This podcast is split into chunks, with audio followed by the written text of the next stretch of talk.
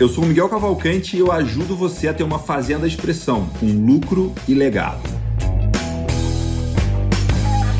E nesse podcast você vai conhecer mais sobre mim, sobre esse Miguel aqui, sobre essa jornada, sobre essa trajetória e principalmente sobre como eu posso te ajudar, como eu posso te ajudar nessa jornada de você ter uma fazenda expressão.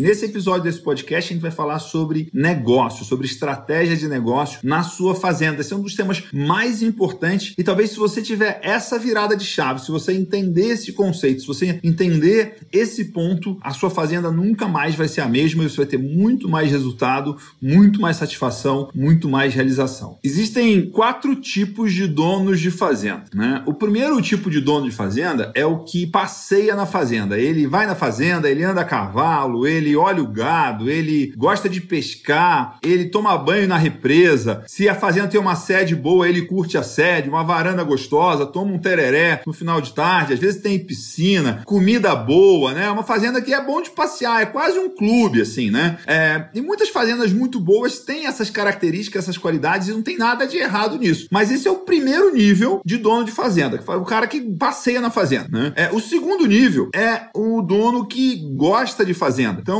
além dele passear na fazenda, ele gosta, ele quer conhecer, ele quer, ele quer ver, ele quer acompanhar, ele tá no dia a dia, ele tá no trabalho. Os vaqueiros estão no curral lá lidando com gado, ele tá lá junto, ele gosta dessa lida, ele gosta desse trabalho, é, ele quer ver o plantio da soja, ele quer ver a colheita do milho, é, ele tá acompanhando, interagindo o dia a dia. Né? Esse é o segundo tipo de dono de fazenda. O terceiro tipo é o tipo mais comum entre os caprichosos, dedicados, empenhados. E a grande maioria dos produtores, em especial a nova geração, quando começa a querer tocar a fazenda, trabalhar na fazenda da família, ele acredita, ele, ele acha que se ele ficar muito bom nesse terceiro nível, tá resolvido, a fazenda vai ser um sucesso, que é o que a gente chama de o dono que entende de fazenda. Então esse dono, ele, ele vai estudar é, produção de milho, ele vai estudar adubação de soja, ele vai estudar controle de pragas, ele vai estudar genética bovina, ele vai estudar nutrição nutrição de gado de corte, ele vai estudar manejo de vaca de leite. Cada, cada fazenda tem o seu produto, tem a sua, né, é o que produz. E aí a pessoa acha que se ele entender da fazenda, se ele entender da produção da fazenda, se ele entender da, das tecnologias usadas na fazenda, a fazenda vai dar muito certo. E isso, gente, é uma das coisas mais comuns que tem entre os produtores dedicados, empenhados e motivados. Então, quando você vê alguém que é muito trabalhador, que é muito dedicado, que é muito empenhado na sua própria fazenda, na grande maioria das vezes ele está nesse terceiro nível. Ele tá, ele é uma pessoa que entende e busca entender cada vez mais da fazenda. Ele busca entender mais da produção, ele busca entender mais da tecnologia, ele quer entender do gado, da soja, do milho, do café, do que seja. E isso é importante, porém não é suficiente, porque o quarto nível de dono de fazenda, que é quando você for é, olhar fazendas muito bem sucedidas, fazendas que são referência, fazendas que são lucrativas, fazendas que são excelentes negócios, é, às vezes o dono não sabe explicar desse jeito que eu vou explicar, ele não usa essa mesma palavra, mas ele faz isso. É o que a gente chama de o dono que entende do negócio fazenda. O terceiro nível é aquele que entende de fazenda. O quarto nível é aquele que entende do negócio fazenda. Entender do negócio fazenda é você entender que fazenda compra uma série de coisas, que fazenda produz, que fazenda tem custo de produção e que fazenda vende uma série de coisas. Então, para uma fazenda ser um excelente negócio, você precisa ser bom em comprar, em produzir, em ter baixo custo e vender bem. E cada fazenda, cada ambiente, cada dono, cada negócio tem características que fazem com que aquele negócio seja um excelente negócio. Então, se você tem uma fazenda de cria, você produz bezerros, você vai precisar ter uma equipe muito bem treinada em cuidar das vacas, em cuidar dos bezerros, para ter baixa mortalidade, para ter bezerros saudáveis. Você vai precisar entender da genética, de escolher é, a nutrição escolher quais, é, qual sêmen você vai usar, quais acasalamentos você vai fazer e por aí vai, mas também você vai precisar entender de comercialização, você vai precisar entender de como você vai vender esses bezerros, você vai precisar ter uma base de clientes, compradores desses bezerros e, e, e por aí vai. Então você vai precisar entender muito mais só do que da produção, mas você vai precisar entender de produção, de custo e de compra e venda. Cada tipo de fazenda, cada negócio tem características que você precisa ficar bom quando a gente fala entender do negócio fazenda, você precisa dominar uma série de competências ou habilidades ou técnicas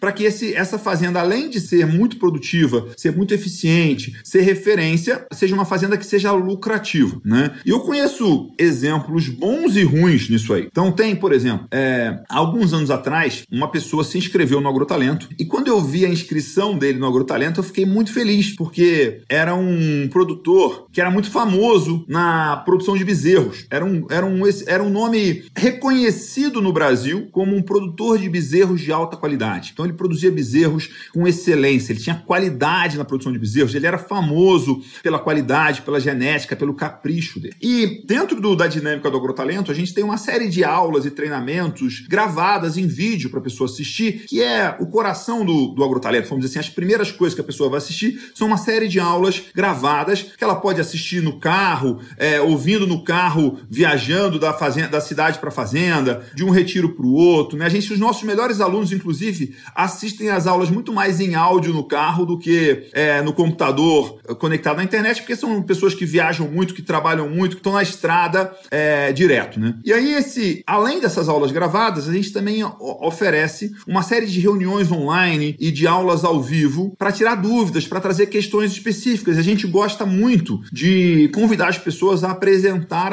os seus maiores desafios e a gente tratar, a gente lidar, a gente é, enfrentar é, é, desafios específicos que tratem o, de um assunto específico, de um aluno específico, mas também sirvam é, para muitos outros alunos poderem pensar e trabalhar suas fazendas com aquela, com aquela questão, com aquele desafio e com aquela resposta. E como a gente sabe que tem coisas que são muito sensíveis, algumas dessas aulas e desse, dessa, desses materiais ao vivo, a gente, a gente tem o próprio aluno participando ao vivo, interagindo comigo e comentando e discutindo. Alguns outros temas são muito sensíveis que a pessoa não quer se expor. Ela tem um problema, ela tem um desafio, ela tem uma questão séria a resolver, mas não, ela não quer aparecer sendo ela o dono daquele pepino para resolver. Então a pessoa preenche um formulário detalhando e descrevendo toda a situação dela e a gente faz uma aula ao vivo, é, sem citar aquela pessoa e sem chamar aquela pessoa e sem expor aquela pessoa. Isso é uma maneira muito boa porque tem muitas coisas que são sensíveis mesmo. E, e a gente convida os alunos a trazerem essas suas questões, que podem ser abertas ou reservadas, e a gente trata dessas questões nessas aulas ao vivo, que tem uma série de aulas ao vivo para os alunos, né? E uma dessas, dessas, dessas aulas, um desses formulários que a gente recebeu, foi desse aluno, que eu tinha como uma, uma pessoa referência, e é uma pessoa muito dedicada, empenhada, uma pessoa muito do bem, que é, preencheu esse formulário, e no formulário é, apareceu a verdade, a realidade dele, que foi uma coisa que me deixou muito preocupado e me deixou muito. Eu fiquei até triste quando eu vi o, o, o formulário, que é ele falando justamente isso. Ele falava assim: a minha fazenda é uma fazenda famosa pela qualidade, pela quantidade dos bezerros que produz. A gente produz bezerros de altíssima qualidade. A gente é reconhecido no mercado. A gente é famoso no mercado. A gente, as pessoas querem vir visitar a nossa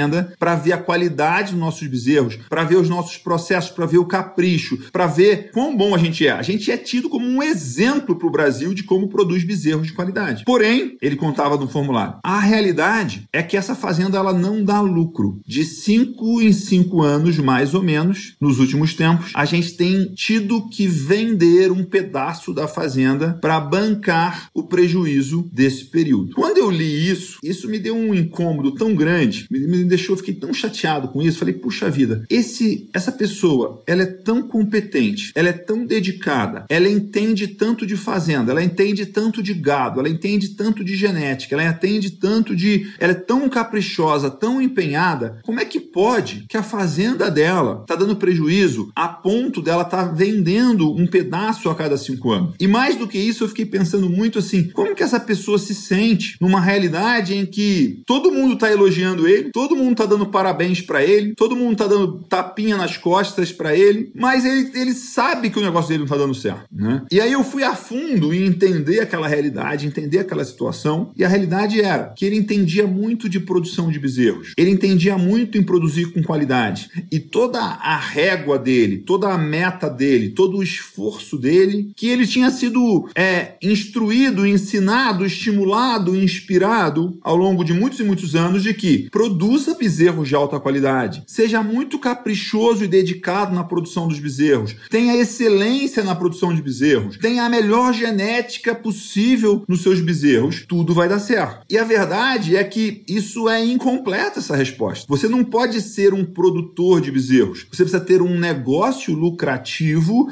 de produção e venda de bezerros. E para você ter um negócio lucrativo é, de produção e venda de bezerros, você precisa dominar muito mais do que a produção ou a excelência na qualidade de bezerros. Você precisa dominar, é, no caso desse criador, no caso desse negócio de bezerros de qualidade, você precisa dominar a venda de bezerros de qualidade. Você precisa ter é, uma base de clientes, você precisa fazer marketing, você precisa fazer relacionamento. Ao mesmo tempo que se você produzir o melhor bezerro do mundo, mas com um custo muito alto, porque todo o seu foco é em produzir qualidade e você não olha custo, e muitas vezes parece que isso é óbvio, mas é, é difícil fazer, você pode produzir um bezerro excelente, vender ele muito bem vendido, mas o custo de produção ser ainda mais alto do que o preço que você está vendendo, e aí você ter baixo resultado ou baixa lucratividade. Lembrando que bezerro, como a grande maioria dos produtos agropecuários, ele tem um ciclo de preço. A gente tem fases de preços altos e fases de preços baixos. Nesse momento agora, a gente está vivendo fase de preços altos do bezerro, mas isso é um ciclo de altos e baixos. Então, daqui a alguns anos, a gente vai ter uma redução do preço do bezerro. Há alguns anos atrás, a gente teve um bezerro muito barato. Então, se você tem um foco só em qualidade e não tem foco em custo, não tem foco em compra, não tem foco em venda, mesmo você sendo o melhor do Brasil, mesmo você ganhando prêmio, mesmo você se recebendo elogios, mesmo todo mundo te dando tapinha nas costas, é muito possível, inclusive é provável, que você não tenha o lucro é, desejado ou necessário para o seu negócio ficar de pé. Então, o que que a grande mudança, e essa é uma coisa, é uma mudança pequena, né? Tem uma, uma expressão americana que fala que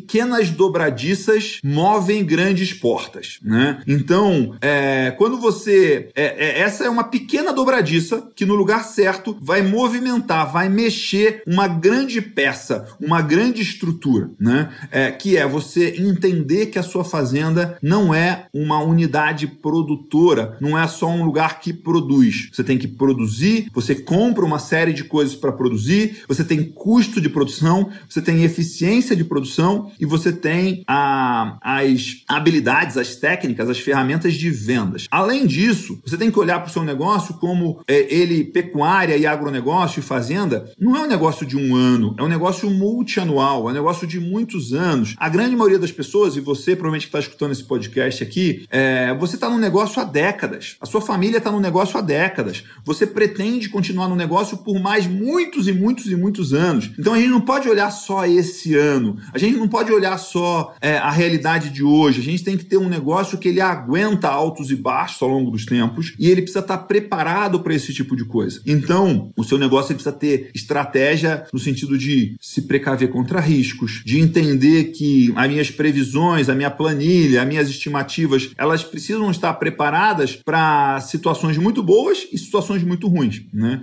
Quando a gente fala de estratégia de negócio, é tudo isso. Tudo que você faz para que o seu negócio seja não apenas produtivo, mas produtivo e lucrativo hoje, amanhã e depois. Que você tenha lucro no curto prazo, no médio prazo e no longo prazo. Que você não tenha surpresas negativas, que você não seja pego de surpresa com mudanças de mercado, com mudanças de riscos do negócio, com, né, e que você também não tenha, né, a, a grande parte dos produtores que são, como esse produtor que eu estou contando a história dele, é, grande parte desses produtores, o resultado deles é, não é por falta de dedicação, não é por falta de empenho, não é por falta de profissionalismo, não é por falta de competência, é por ele ter a métrica errada, a, a, o, o, destino errado, o foco errado. Né? O foco dele sempre foi produzir mais e produzir muita qualidade. Quando o foco dele deveria ser produzir qualidade e lucrar com isso, ter lucro nessa atividade de produzir qualidade. Aí você precisa entender quem é o cliente, você precisa se relacionar com o cliente, você precisa controlar custo e você precisa ficar muito bom em vender. Porque quem produz qualidade, um dos grandes erros de quem produz qualidade é achar que por ter alta qualidade, o produto vai se vender sozinho e tá tudo resolvido. Você até vende sozinho um produto de alta qualidade, mas na maioria das vezes por um preço muito menor do que você pode e merece receber. Então, se você quer vender pelo preço justo, pelo preço certo, você precisa de mais do que é, sua qualidade. Você precisa ser. Não, não adianta ter competência, habilidade, maestria na produção. Você precisa ter a mesma competência, habilidade e maestria no marketing, na venda, na negociação e no posicionamento desse produto. A gente falou hoje sobre estratégia de negócio, que quando você vira essa chave, quando você cai essa ficha, muda totalmente o jeito que você olha para a sua fazenda. Tem alunos do Agrotalento que falam, Miguel, essa pequena mudança mudou tudo em como eu olho, como eu entendo, como eu penso e agora eu tenho muito mais resultado e mais do que isso, eu estou muito mais blindado para não ter prejuízo, para não ter erro, para não perder no meu negócio.